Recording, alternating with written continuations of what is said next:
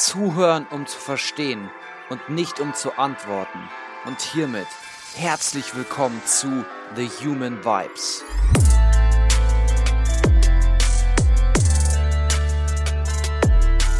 Hallo du da draußen, wo auch immer du dich heute befindest und herzlich willkommen. Ich hoffe, es geht dir sehr gut. Jedes Leben hat sein Maß an Leid. Und manchmal bewirkt eben dieses unser Erwachen. Buddha und Birgit Schwab. Birgit Schwab ist ein ganzheitlicher Coach. Sie hat viele Jahre als Sozialarbeiterin in einem Krankenhausverbund gearbeitet und dort hat sie Menschen in sehr schwierigen Lebenssituationen geholfen und auch beraten. Im Jahr 2009 ist Birgit in die freie Wirtschaft gewechselt und arbeitet auch als Coach und Trainerin. Seit 2013, also nun schon seit sieben Jahren, arbeitet sie als selbstständiger Coach, Beraterin und Trainerin. Birgit bietet Einzelcoachings und Teamcoachings an und ihr Coaching wird auch als ganzheitlich verstanden. Ebenfalls arbeitet sie mit ganzheitlichen Consulting, also in der ganzheitlichen Beratung. Hier begleitet und berät sie Veränderungs- und Entwicklungsprozesse in verschiedenen Organisationen. Hier sind verschiedene Chemiekonzerne, Unternehmen im Gesundheitssektor oder auch Unternehmen in der IT-Branche zu nennen, welche in der Vergangenheit von Birgits Know-how und ihrer Arbeit profitieren konnten. Sie sieht den Menschen als den wichtigsten Faktor innerhalb des gesamten Prozesses. Auch bietet sie Trainings für Teams und Organisationen an. Diese Trainings beinhalten Kommunikationstrainings, die Gesundheitsförderung wie beispielsweise die Burnout-Prävention, Konfliktlösung, Selbstmanagement und Arbeitsorganisation, Präsentationstechniken und sogar Yoga und Achtsamkeitsseminare. Weiter bietet sie Resilienztrainings, Zukunft-Workshops, Stille- und Schweigeseminare an. Sie ist in ständiger Supervision und berät sich immer mit ihren Kollegen. Durch ihre verschiedenen Weiterbildungen und Ausbildungen arbeitet Birgit stets weiter an ihren Fähigkeiten und bildet sich eben auch weiter. Ihre Kraft zieht sie zudem aus Meditation und ihrem Umgang in Achtsamkeit. Ansonsten ist sie in Düsseldorf tätig und sieht dort auch ihren Lebensmittelpunkt. Sie hält sich beim Radfahren am liebsten in Frankreich fit und nennt neben Musik hören auch ihre Familie und ihre Freunde als den Energielieferanten für ihre Arbeit und ihr Leben. Es ist meine große Ehre, diesen wunderbaren Coach und diesen wunderbaren Mensch heute interviewen zu dürfen. Also, the show is yours. Willkommen und Inside a Coach mit Birgit Schwab. Also es freut mich sehr, dass du heute in meinem allerersten Interview bist, hier in meinem Podcast und dass wir heute über das Thema Coaching sprechen können, über dich als Coach, Birgit. Ja. Ähm, wir zwei kennen uns ja jetzt schon seit einigen Jahren und ich durfte auch selbst schon bei dir im Einzel- und auch in Gruppencoachings mit dir arbeiten.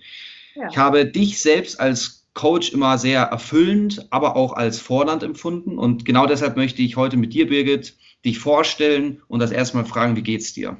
Mir geht es sehr gut. Mir geht es sehr gut. Ich äh, bin dankbar, dass ich Teil äh, dieses schönen Projektes sein darf, was du da initiiert hast. Ähm, ja, mir geht's gut. Also ich äh, habe im Moment ein bisschen Urlaub und baue mein Büro um. Ähm, und äh, ja, das ist viel Arbeit, sich von Dingen trennen, unnützes Zeug loswerden, Ballast abbauen, so, ja. all das. Ja, ja fühlst du da. Also angefangen, anfangen möchte ich eigentlich, wenn wir über Coaching sprechen, glaube ich, viele Leute denken beispielsweise an Leute wie zum Beispiel Tony Robbins, die auch Speaker sind, die auf der Bühne sind. Ja. Tausende von Menschen sind da und es geht viel um Motivation und um Jubeln, um Erfolg, um Misserfolg. Kann mhm. man sich so auch Coaching vorstellen? Ähm, Coaching ist ja kein geschützter Begriff. Ne? Also ja. äh, jeder, der in irgendeiner Art und Weise jemand anderen unterstützt, darf sich ja als Coach bezeichnen. Für mich ähm, beinhaltet Coaching immer die Frage nach der Verantwortung. Das ist eigentlich, also Menschen, die zu mir zum Coaching kommen, ähm, da dreht es sich im Grunde genommen eigentlich immer um das Thema Verantwortung oder Eigenverantwortung. Ja. Und ähm, also ich, ich kann das gern ein bisschen äh, ausschmücken, äh, damit Ja, es das gerne. klar wird. Ne? Ähm, Verantwortung ist für mich so unterteilt in, in vier verschiedene Aspekte. Und wenn einer dieser vier Aspekte so ein bisschen durcheinander gerät, dann geraten auch die Menschen durcheinander. Und dann brauchen sie vielleicht jemanden wie mich, der, der auf dem Weg des Ordnens und des sich Klarwerdens begleitet. Und einer Mhm. dieser Aspekte, oder ein, ein, ein Aspekt von Verantwortung, ist für mich der Sinn oder Sinnfindung. Also wofür stehe ich eigentlich morgens auf? Was, was bereitet mir Freude? Was bereitet mir Lebensfreude? Und wenn ich das nicht mehr weiß, dann kann ich Probleme am Arbeitsplatz bekommen, in einer Beziehung, in der Schule, ähm, in allen meinen Lebensbereichen eigentlich. Ne? Also wenn so, wenn ich so nicht mehr weiß, was ist mein Wunsch oder was ist auch meine, meine Sehnsucht, ne? dann, ähm, dann wird es eng.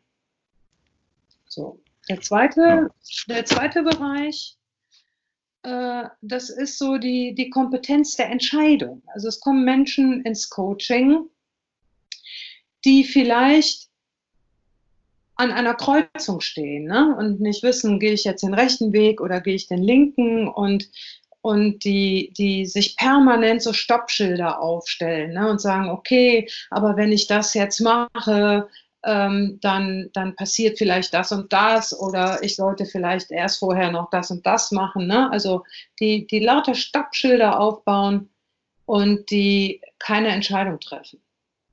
Ja.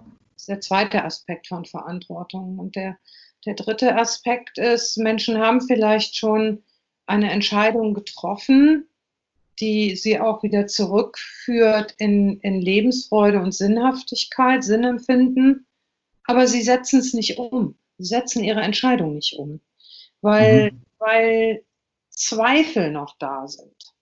Menschen möchten immer so gerne keinen Zweifel mehr haben.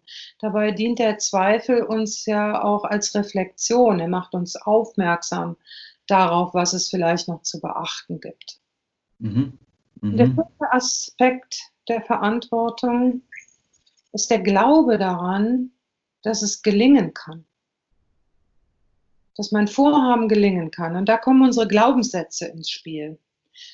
Und wenn ich verinnerlicht habe, ich kann das nicht, ich kriege das nicht hin, ich bin nicht gut genug, ähm, äh, warum sollte ausgerechnet mir das gelingen oder so, ne?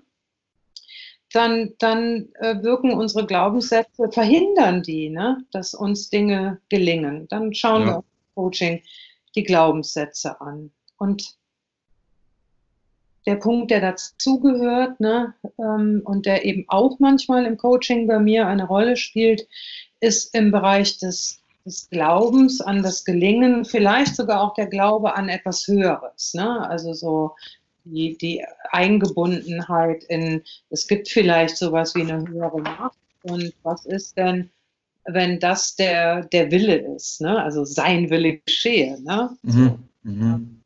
Und da gehe ich dann in den Punkt der Verantwortung und sage, wessen Wille soll denn geschehen? So. Und das sind für mich die vier Hauptaspekte des Coachings. Und egal, ob Menschen kommen und sagen, ich habe ein Strukturproblem oder ich habe ein Ehethema oder ich habe Schwierigkeiten mit meinem Boss oder ich kriege meine Arbeit nicht mehr geregelt, weil es zu viel ist, einer Mhm. der Punkte spielt immer eine Rolle. So. Und das, was ich als Coach brauche dafür, ist Bodenständigkeit, Mhm.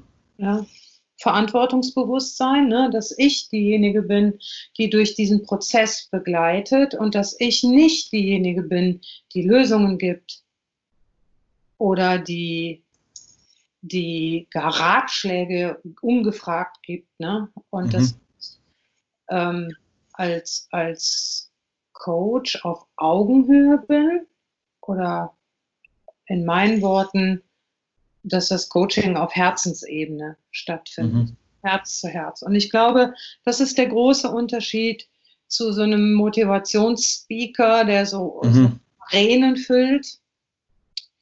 Ähm, da ist aus meiner Sicht keine Augenhöhe da, mhm. weil es auch kein Dialog ist, sondern es ist ein Mo Monolog, der viele, du musst sie hin, mach das, tu jenes, so. Ne? Wenn du jenes ja. tust, wirst du das erreichen. Ja. Ja. Also versuchst du auch auf jeden Fall die Personen und die Menschen, die du coachst, auch einfach in eine aktive Rolle zu bringen, oder? Das ist immer ein aktiver Prozess, das Coaching. Ja, Coaching ist ein aktiver Prozess. Jeder, der bei mir im Coaching ist, das weißt du auch, ne, bekommt immer ja. so Hausaufgaben auf, mhm. die, die auf diesen Punkt des Umsetzens abzielen. Ne? So. Ja. Also, jedes Coaching beinhaltet immer eine kleine Entscheidung, es kann sein, ne, dass wir am Ende sagen, okay, ähm, ich probiere jetzt mal, wenn wir Lerncoaching nehmen, ne, ich probiere jetzt mal die, die Pomodoro-Technik aus, indem ich äh, äh, meine Lernslots in so 20 Minuten Einheiten einteile und dann stelle ich die Frage, und wann beginnst du damit? Und wenn derjenige sagt, morgen, ne, dann nagel ich den darauf fest. Ja. Ja. Und wenn ich, wenn ich mir jetzt so, so, wenn wir uns jetzt so ein Bild davon gemacht haben, was Coaching überhaupt ist, dann kommt mir das ja vor, als wäre das ganz schön viel, ähm, was ja innerhalb von diesem Coaching passiert. Wie kann man sich denn dann Arbeitszeiten oder allgemein diesen Aufwand von dem Coaching vorstellen? Für den Coaching oder für mich? Für dich.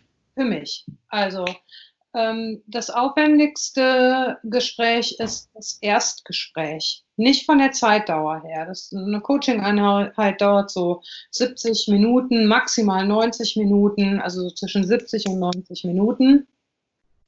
Aber im Erstgespräch wird natürlich alles abgeklopft. Ne? Also so, wenn man, man zum Therapeuten geht, ne, dann macht man ein Anamnesegespräch und ähm, manchmal ist den Menschen, wenn sie zum Erstgespräch kommen, auch noch gar nicht genau klar, warum kommen sie überhaupt. Also die haben mich in einem Seminar kennengelernt und, und haben eine Vorstellung davon, dass sie äh, Fragen haben, bei denen ich unterstützend begleiten könnte. Und ähm, wenn derjenige dann geht, nach den 70 bis 90 Minuten, dann bereite ich das Gespräch nach und diese Nachbereitung ist dann gleichzeitig auch der Vertrag, den ich mit mir selber eingehe. Denn ein Prinzip des Coachings ist die Freiwilligkeit. Mhm. Gilt natürlich auch für mich als Coach. Also ich schaue mir die Thematik an und dann entscheide ich, bin ich für diesen Menschen die Richtige. Ja. So, und ähm, es ist vielleicht in den ganzen Jahren ein oder zweimal vorgekommen, dass ich gesagt habe, ich bin nicht die Richtige, weil mir das Thema zu nah war oder weil ich einfach gemerkt habe, ähm, es ist äh, äh, doch eher eine, eine, psychotherapeutische oder eine analytische Intervention notwendig. Mhm. Mhm. Ja. Und was ist jetzt der Unterschied zwischen ähm, der Psychotherapie sozusagen und dem Coaching? Also wenn man sich jetzt die Ausbildung anschaut, was für eine Ausbildung hast du genossen? Wie bist du zum Coach geworden? Ja, ich habe äh, eine therapeutische Ausbildung, äh, systemtherapeutische Ausbildung zum einen. Also ich arbeite, ich könnte auch therapeutisch arbeiten. Mhm. Das mache ich auch manchmal, ähm, weil ich es nicht immer trennen kann. Ja, insbesondere äh, wenn, wenn wir, wenn ich zum Beispiel äh, im Seminar gewaltfreie Kommunikation arbeite, da gibt es so einen Punkt, der immer rückwärts gerichtet ist, ja, weil, weil mhm. wo kommen diese, diese Störungen, die ich auf einmal habe, her? Und dann frage ich nach Situationen von früher und kennst du das, hast du das schon erlebt? Und, und ähm, dann lösen wir das Ganze äh, therapeutisch auf mhm. in Form ähm, ähm, ja, eines Coachings. So anders kann ich das gar nicht sagen. Also es verschwimmt da, ja, die Aspekte okay. verschwimmen. Okay. Äh, der Unterschied für mich ist, Coaching ist in der Regel ein Prozess, welcher auf ein Thema ähm, den, den, den Fokus richtet. Ja. Und Coaching ist so wie die Frontscheibe in einem Auto. Ne? Also ich gucke nach vorne. Und äh, Therapie ist für mich wie der Rückspiegel. Ne? Also ich gucke, mhm. wenn ich im Auto sitze, häufiger nach vorne als in den Rückspiegel. Mhm. Ja, da gucke ich manchmal rein und es ist auch im Coaching wichtig, sich nochmal Erinnerungen hervorzurufen und so. Ne? Ähm, aber Coaching ist eigentlich ein, ein prozessorientierter Lösungsansatz. Den, äh, hier geht jemand raus und schon in der nächsten Minute kann er das, was er im Coaching an Erfahrung, an Erkenntnis gewonnen hat, umsetzen. Ja. ja. Also das hat dann ja auch relativ viel mit, wie du auch schon vorhin gesagt hast, mit Verantwortung zu tun, aber auch viel mit Vertrauen, oder? Wenn man so viel von seiner, von seiner Lebensgeschichte mit ins Coaching bringt, ja. von seinen, vielleicht auch von seinen Geheimnissen oder auch vor, vor allem vielen unangenehmen Dingen. Mhm. Man muss ziemlich offen sein. Was macht für dich einen guten Coach aus? Ähm, ein guter Coach ist ein Coach, der wirksam ist also den der Coachee als wirksam empfindet. Und das bedeutet, ähm, die Geschichte, die der Coachee mitbringt, ist seine Geschichte. Mhm. Er ist der Experte seiner Geschichte. Und einen guten Coach macht aus, dass ich mich nicht zum Experten seiner Geschichte mache. Mhm. Ich bin der Experte mhm. für den Prozess. Ich stelle Fragen, ich, ich gehe in, in Situationen rein, ich äh, verhelfe zum Perspektivwechsel, ja, also ich biete alles das, was ich kann, jede, jede einzelne Information, die in mir ist, biete ich dem Coachie an. Und er sucht sich aus, welche er braucht, weil er ist der Experte für seine Geschichte. Immer. Also also vor allem, vor allem Flexibilität, oder? Wenn ich das raushöre, ist wichtig. Ja, auf jeden genau. Fall. Ja. Also, äh, ja. Weißt du, du, es kommt jemand ähm, mit dem Thema Angst, Panikattacken ja. zum Beispiel. Ne? Und drei Tage später kommt wieder jemand mit dem Thema Angst oder Panikattacke. Und das ist ein anderer Mensch, der kommt mit anderen Auswirkungen. So, ne? Und im Coaching kann man nicht nach Schema F vorgeben. Es gibt so ein paar Kriterien, ne? Neutralität. Ich versuche als Coach immer neutral zu sein. Es mhm. gelingt aber nicht immer. Ähm, die Verantwortung, ich habe die Verantwortung für die Steuerung des Prozesses. Mhm. Ich habe aber keine Verantwortung dafür, was der Coachee letztendlich mit seinen Erkenntnissen tut oder macht. Ne? Ja, ja. Und ähm, die Selbstbestimmung, die liegt immer beim Coachee. Der bestimmt, wie tief er in den Prozess geht. Er bestimmt auch, wie, wie sehr er sich darauf einlässt, darauf auch einlassen kann. Ne? Und ähm, ja, und ich, ich begleite mit dem, was ich kann und mit dem, was ich habe, auf, auf Augenhöhe begleite ich dadurch auf Herzensebene. Ja, das ist sehr schön. Das hast du auch sehr schön gesagt. Und das machst du jetzt schon seit über sechs Jahren. Ja, ich äh, selbstständig bin ich seit 2013, 1. Oktober, glaube ich. Mhm. Ähm, aber ich habe im Grunde genommen, also ich habe vorher in der Unternehmensberatung gearbeitet, auch als Coach und als Trainer. Dort habe ich das auch schon gemacht. Und im Grunde genommen habe ich das auch in den, keine Ahnung, gefühlten 100 Jahren, in denen ich im Krankenhaus gearbeitet habe, in der Beratung ja. äh, getan. Da war ich aber der ähm, viel mehr mit dem Coachen meiner Mitarbeiter beschäftigt. Ich hatte ja viele Mitarbeiter mhm. und ein guter Chef ist auch immer ein guter Coach. So. Ja. Also mir war irgendwann klar, ne, dass neben dieser therapeutischen Arbeit, die ich immer gemacht habe, brauchte ich einfach auch ein Coaching-Handwerkszeug. Mhm. Ja? Mhm. Und ähm, das habe ich erworben. Also ich habe eine Coaching-Ausbildung gemacht, auch eine systemische Coaching-Ausbildung. und ähm, alles andere, was im Laufe der Jahre dazugekommen ist, nämlich die ganzheitliche Sicht, dass ein. Coaching immer Körper, Geist, Seele und Herz beinhalten muss, damit es wirksam sein kann, ne, das, äh, habe, das ist so peu à peu ähm, dazugekommen. Okay. Und ähm, hast du dann eigentlich im, im, in, in der Arbeit im Gesundheitssystem für dich war das der Beweggrund, dass du gesagt hast, okay, ich möchte jetzt Coach werden? Oder war das schon davor? Ähm, das kann ich dir gar nicht beantworten. Ne? Also mhm. Wie, wie, das genau gekommen ist. Also ich würde jetzt so im Nachhinein sagen, ich bin da irgendwie so, so reingeschlüpft. Okay. so, aber klar war, ich habe ja noch ein Managementstudium gemacht. Ähm, und im Rahmen dieses Management-Studiums äh, war, nahm Coaching auch nochmal einen großen Raum ein. Mhm. Und ähm, ja, und da brachte ich aber schon vieles mit. Und ja, und dann habe ich, ist es so entstanden. Ja. ja. ja. Was sich auch viele Leute, die meinen Podcast hören, gefragt haben, war zum Beispiel sowas wie, was war bisher die spannendste oder auch die lehrreichste Erfahrung, die du bisher in der Vergangenheit in, egal ob das jetzt ein Einzelcoaching oder ein Gruppencoaching war, was war so für dich die lehrreichste Erfahrung für dich oder auch die, die spannendste Erfahrung, die du vielleicht erzählen möchtest? Ja. Ähm, ich fange mal mit der an, die mich am tiefsten berührt hat. Ja. So.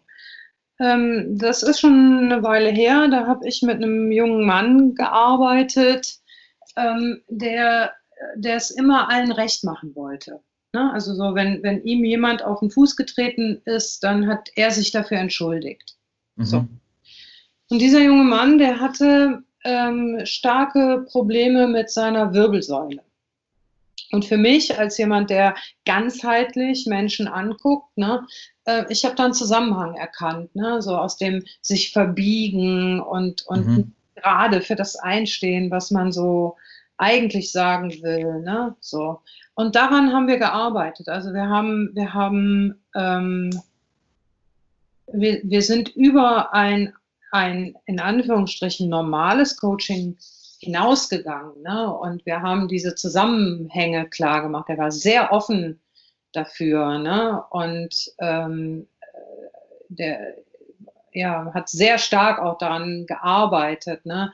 Ähm, sich selber zu sehen in seiner ganzen Person, die er ist und die er sein darf und dass er so, wie er ist, auch gut ist und sein darf. Und nach einiger Zeit der Arbeit passte ihm sein Korsett nicht mehr, das er um den Rücken trug, weil die Wirbelsäule anfing, sich äh, aufzurichten. Und das war, mhm. das war etwas sehr Berührendes und, und das hat mir gezeigt, wie, wie, ähm, wie stark diese Verbindung ist zwischen Körper, Geist, Seele und Herz. So. Und ähm, auch geblieben ist, ob sich das verbessert hat, weil alles hat ja ein Ende und so enden eben auch, auch Coachings. Ne? Aber das ja. war ein sehr, sehr berührender Moment. Und ähm, ja, und was, was äh, für mich einer der interessantesten Aufträge war, äh, war das Coaching einer sehr engen Freundin.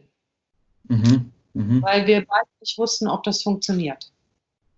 So. Mhm. Und das hat total gut funktioniert.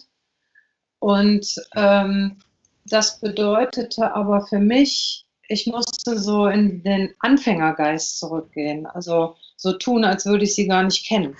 Ja, ja? auch schwierig. So. Ja. Und das war, das war sehr anstrengend für mich, aber es war auch ein wunderschönes Coaching. Es sind schon viele Tränen geflossen und, und ich bin ja, ich bin ja Gott sei Dank so viel Mensch, ne, dass ich mir dann eben auch erlaube, wenn mich etwas sehr berührt, mitzuweinen. Ja.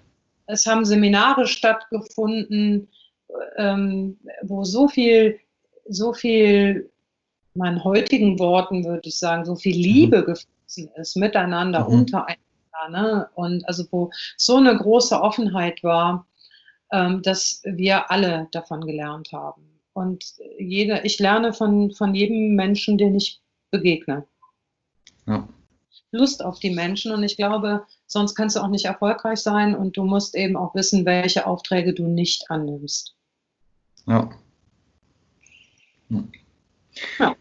Noch, eine, noch eine andere Frage, jetzt unabhängig davon, ähm, inwiefern es das Spannendste war, aber ähm, wenn man über Coaching nachdenkt, über Coaching spricht, glaube ich, ist auch oft so ein Thema, äh, das Thema Zeitmanagement, weil, glaube ich, man relativ viel hört von ja, man muss hasseln, man muss hart arbeiten. Mhm. Es gibt da teilweise, ähm, teilweise Richtlinien, wie viel man arbeiten sollte und ähm, es geht dann über die normale 40-Stunden-Woche, sage ich mal, hinaus, immer weiter, auch am Wochenende, das gibt es ja. gar nicht.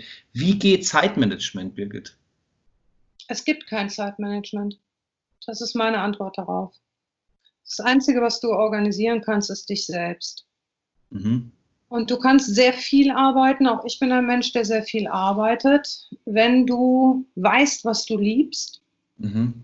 wenn du eine Idee davon hast, was die Welt braucht, und wenn du das, was du liebst, in diese Welt bringen kannst, ja. Mhm. Mhm. Äh, und wenn du das, was du liebst und was du in die Welt bringen kannst, wenn du dafür noch bezahlt wirst, mhm. und du deine Kenntnisse, deine Fähigkeiten einsetzen kannst, ne, dann kannst du auch ja. nur 60 Stunden arbeiten und hast eine gute, wie man so sagt, Work-Life-Balance. Work-Life-Balance. Also sozusagen dieser, der Unterschied zwischen, also mir kommt es so vor, als wenn du es beschreibst, der Unterschied zwischen, ähm, oder die Balance zwischen Beruf und Berufung. Ja. Dieses, ja. Jeder, der einen Job macht, ne, wo, wenn, für, wo er nicht weiß, warum steht er für diesen Job auf, da sind wir wieder bei der Kurve ganz zum Anfang hin, ja. ne? Äh, ja. in der Verantwortung. Wenn, wenn ich, wenn ich den, den Wunsch danach habe, ja, ähm, äh, erfolgreich zu sein in dem, was ich tue, mhm. aber meine Sehnsucht danach, das, was ich tue, auch in die Welt zu bringen, also meinen Beitrag zu leisten, ne? dass, dass vielleicht jemand anders mehr Freude hat oder dass es jemand anderem auch gut geht. Ne? Ähm, dann, dann, ähm, dann brennst du aus. Ja, also wieder dieses Warum im Leben haben. Genau, den Sinn. Ja, den Sinn. Den Sinn, ja. Sinnfindung. Ne? So, also ich kann das vielleicht nochmal so, so ähm, an dem Beispiel der, der Talente, ne? wenn du, mhm. wenn du ein, ein Psychologe bist, wie du bist, ne? Dann hast du, du hast ja deinen dein Rucksack auf mit deinen ganzen Talenten.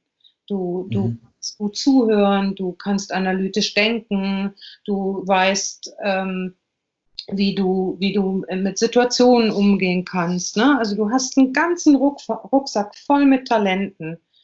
Du hast den, ich habe meinen, meine Familie, jeder, jeder, jeder Mensch, der uns begegnet, ja. seinen eigenen Rucksack mit Talenten.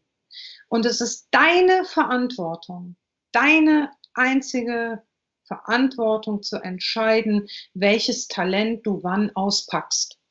Mhm. Und wenn mhm. du es nicht tust und stattdessen deine Talente verkümmern lässt, ja, dann kriegst du auch in deinem Job nichts mehr hin. Ja. Und dann nutzt dir Zeitmanagement nicht. Also Zeit ist das einzig gerecht verteilte Gut auf der Welt. Jeder von uns hat 24 Stunden. Keiner hat mehr, keiner hat weniger. Ne? Ja. Und es geht darum, dass du derjenige bist, der entscheidet, wie kann ich in der Zeit, die mir gegeben ist, äh, äh, sinnhaft tätig sein. Mhm. Mhm. Also wieder eigentlich ähm, Zeit ist da, nur die Frage ist, was man daraus macht, oder? Kann man das so auch sagen? Die Zeit, die Frage ist, was du mit dir machst, was du mhm. mit Talenten machst. Mhm. Ja, genau. Genau, die Zeit, mit der Zeit können wir gar nichts machen. Die geht, die fließt. Ja. Ja. Die fließt. Aber die Frage ist, ähm, ja, wie, welchen, welchen Sinn siehst du in dem, was du tust? Was ist ja. deine Sinnfindung. Wofür stehst du, Severin? Wofür stehst ja. du morgens auf? Was ja. macht dir Freude? Ja. ja. wir, haben, wir haben so ein Bild von Arbeit bekommen, ne, dass Arbeit irgendwie nichts mehr mit Freude zu tun haben darf. Genau. das ist fatal. Das ist natürlich fatal. Ne? Und wenn ich einen Job hätte, in dem ich irgendwie vor lauter Frust ne, äh, den ganzen Tag damit beschäftigt bin, alle Sachen nur von rechts nach links und wieder von links nach rechts zu räumen, weil ich gar nicht weiß, wo ich anfangen soll, ne, dann macht das natürlich auf Dauer krank. Aber das kriegst ja. du auch mit dem Zeitmanagement nicht hin. Ja, ja. Das ist, glaube ich, jetzt ziemlich deutlich geworden, weil ich habe immer das Gefühl oder habe oft das Gefühl, dass dieses Zeitmanagement auch voll im Fokus ist und vor allem finde ich viel mit dem, mit diesem Coaching oder allgemein mit so Themen wie Erfolg, Motivation und sowas immer so parallel laufen. Ja. Und ich denke eigentlich auch, dass dieses, ja, dieser krasse Fokus auf das Zeitmanagement vielleicht gar nicht so wichtig sein sollte, sondern man vielleicht sich eher auf die Dinge beruhen sollte, die schon da sind und ähm, unabhängig von, von der Zeit, die man hat oder nicht.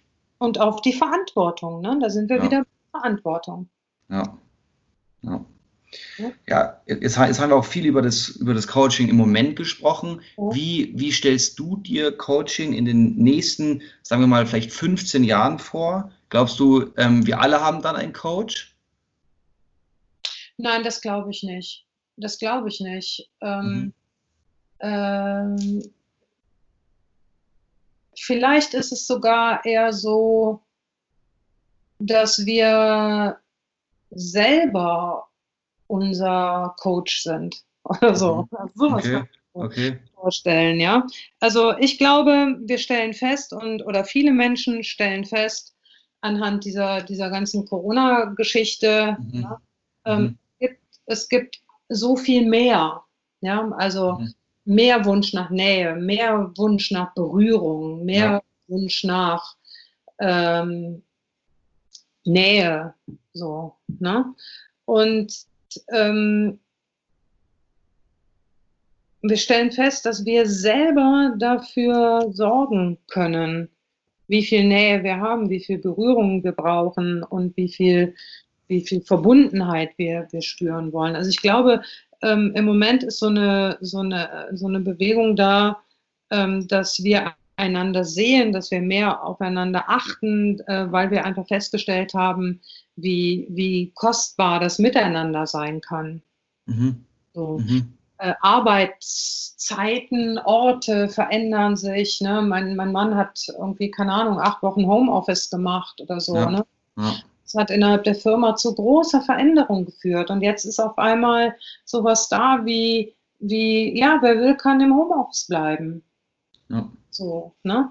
Und ähm, ich glaube nicht, dass jeder einen Coach brauchen wird, mhm. weil jeder das Talent dazu hat, sein eigener Coach zu sein.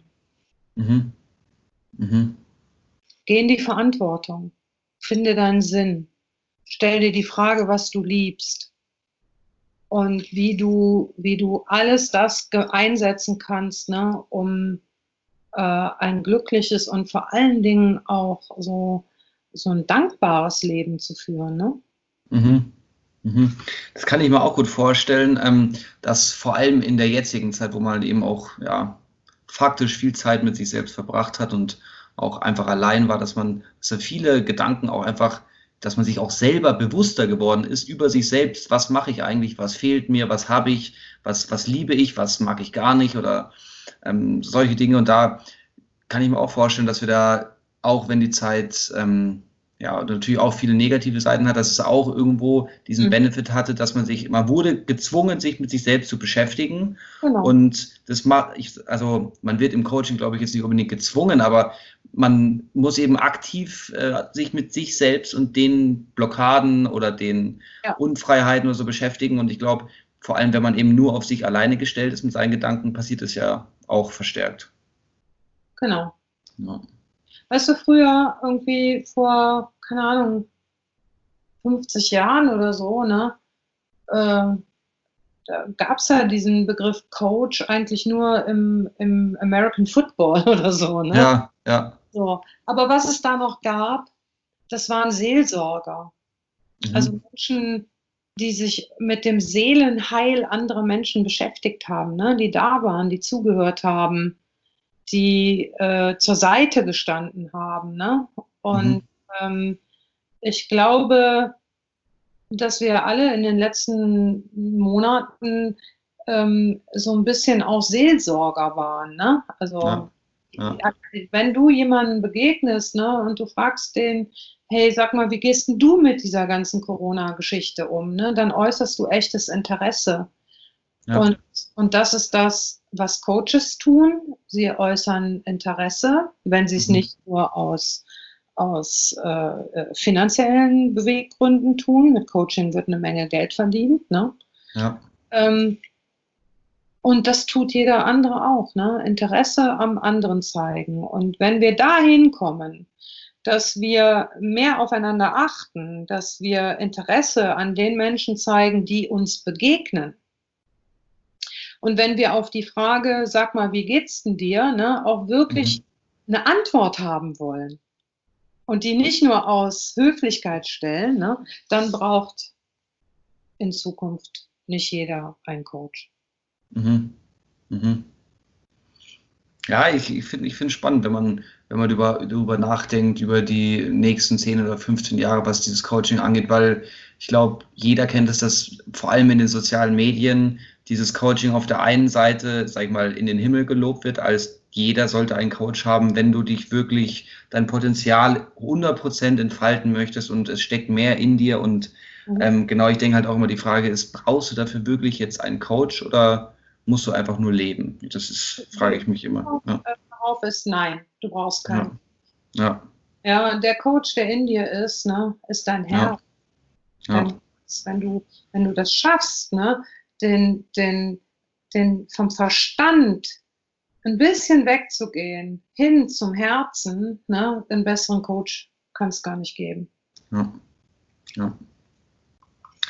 Ich hätte jetzt noch ein paar ähm, einfach so spontane Assoziationen. Einfach okay. nur vielleicht kurz antworten. Ja. Erfol Erfolg bedeutet? Ähm, Freude. Liebe bedeutet? Alles. Ruhe bedeutet? Hm. Puh. Ruhe bedeutet äh, Gelassenheit. Kraft bedeutet? Äh, Mut, nach vorne gehen, Stärke. Und Coaching bedeutet? Coaching bedeutet, äh, ich muss lächeln gerade. Ne? Coaching, ähm, äh, ja, bedeutet für mich auch Geld. Mhm. Wäre, das wäre gelogen, wenn ich sagen würde, das ist nicht so. Aber Coaching bedeutet Begegnung. Begegnung, okay. Ähm, noch eine andere Frage. Welches Buch hat dich bisher am meisten beeinflusst und welches Buch hast du am meisten verschenkt? Hm. Ja, also das Buch, was mich ähm, äh, das Buch, was mich in, in jüngster Vergangenheit am meisten beeinflusst hat, ähm, ist äh, Die drei Schlüsse zur Vergebung von Peter Michael Diekmann. Mhm. Das Buch habe ich gelesen, hab ich, ich habe es geschenkt bekommen, vielleicht so vor drei Jahren oder so, ich weiß gar nicht. Und, ähm, und das hat mich tief bewegt. Die Themen, die darin vorkamen, haben mich tief bewegt.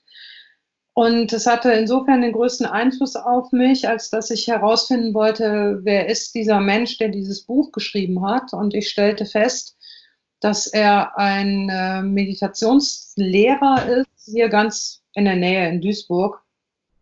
Und äh, ich habe mich dann da mutig, wie ich bin, angemeldet. Mhm. Halbmutig, wie ich bin, weil ich bin da nicht alleine hin zum Meditationsabend, sondern habe jemanden mitgenommen. Und mittlerweile äh, arbeiten wir miteinander. Ich bin selber dort in Ausbildung, mache da eine, eine Meditationslehrerausbildung ähm, das ist das Buch, was mich in jüngster Vergangenheit am meisten äh, beeinflusst hat. Das Buch, was ich am häufigsten verschenkt habe, ist von Paulo Coelho, der Alchemist. Mhm. Mhm. So. Und äh, ich gebe dir noch ein drittes Buch, von dem ich denke, dass es jeder gelesen haben sollte. Ja. Und das Buch ist von Songya Rinpoche, das tibetische Buch vom Leben und Sterben. Mhm. Okay, perfekt, danke. Das ist sehr gut. Ich kann mir auch vorstellen, dass einige Leute, die den Podcast hören, ähm, auch oft auf der Suche nach Büchern sind. Ähm, der Alchemist kann ich auch empfehlen, habe ich auch erst vor kurzem wieder gelesen, habe ich nämlich zu meinem Bachelorabschluss bekommen, fand ich auch spannend, mhm. ein spannendes Geschenk zu dem Abschluss. Ja, allerdings. Und ähm, ja. Ähm, ja. genau, ähm, im Großen und Ganzen wären das eigentlich all die Fragen gewesen, die ich mir gestellt habe, die ich mir vorstelle, die wichtig sind, wenn man über Coaching spricht. Ähm, gibt es noch irgendwas, was du vielleicht den Hörern mit auf den Weg geben möchtest noch? Naja, das, was ich halt immer sage, ne, hör auf dein Herz. Also wenn, wenn ihr, wenn ihr euch Fragen stellt, ne, wenn ihr nicht wisst, ob rechts oder links oder so, dann geht in die Ruhe. Geht in die Ruhe, setzt euch hin, äh, nehmt ein paar tiefe Atemzüge und dann hört mal, was sagt denn euer Herz dazu? Ja, folgt und traut vor allen Dingen eurer Intuition. Das ist so das, was ich den Menschen immer gerne mit auf den Weg gehe. Perfekt, dann Dankeschön und natürlich zum Schluss, ja. wo kann man dich denn treffen oder inwiefern ist es denn möglich, ein Coaching beispielsweise bei dir zu machen? Ja. Also ähm, ich habe mich sehr lange gesträubt gegen Online-Coachings, ähm, habe da aber mittlerweile einen ganz guten guten Draht gefunden und auch einen Weg gefunden. Also online ist es äh, auf jeden Fall machbar. Ich bin ja hier verhaftet in Düsseldorf und ähm, es kommen Leute aus ganz NRW äh, zu mir zum Coaching. Und ich bin aber auch immer wieder mal äh, unterwegs in anderen Städten und wenn sich da was ergibt, also weiß ich, München, Hamburg, Berlin, Brüssel, Ne? Ähm, dann äh, kann man auch vor Ort da Termine vereinbaren. Ansonsten bin ich gut vernetzt. Also wenn es kein Coaching bei mir sein soll oder kann, ne, weil mein Zeitkontingent ist ja auch begrenzt. Ich kenne eine Menge Leute und kann auch gute Kollegen und Kolleginnen äh, weiterempfehlen. Ja, perfekt. Dann danke für das erste und meiner Meinung nach sehr gelungene Interview. Ich danke dir auch, Severin. Ja. Danke. So. Und hast du nun Lust auf Coaching bekommen, dich mehr mit diesem Thema zu beschäftigen? Ich habe dieses Interview auf jeden Fall sehr genossen und bin sehr dankbar dafür, dass Birgit sich Zeit genommen hat. Und ich hoffe sehr, dass ich dir mit diesem Interview mehr Bewusstsein für verschiedene Aspekte in diesem Berufsfeld und in diesem Thema mit dem Coaching schenken konnte. Ich wünsche dir nur das Beste und ich freue mich auf dein Feedback. Für dein Bewusstsein, dein Severin.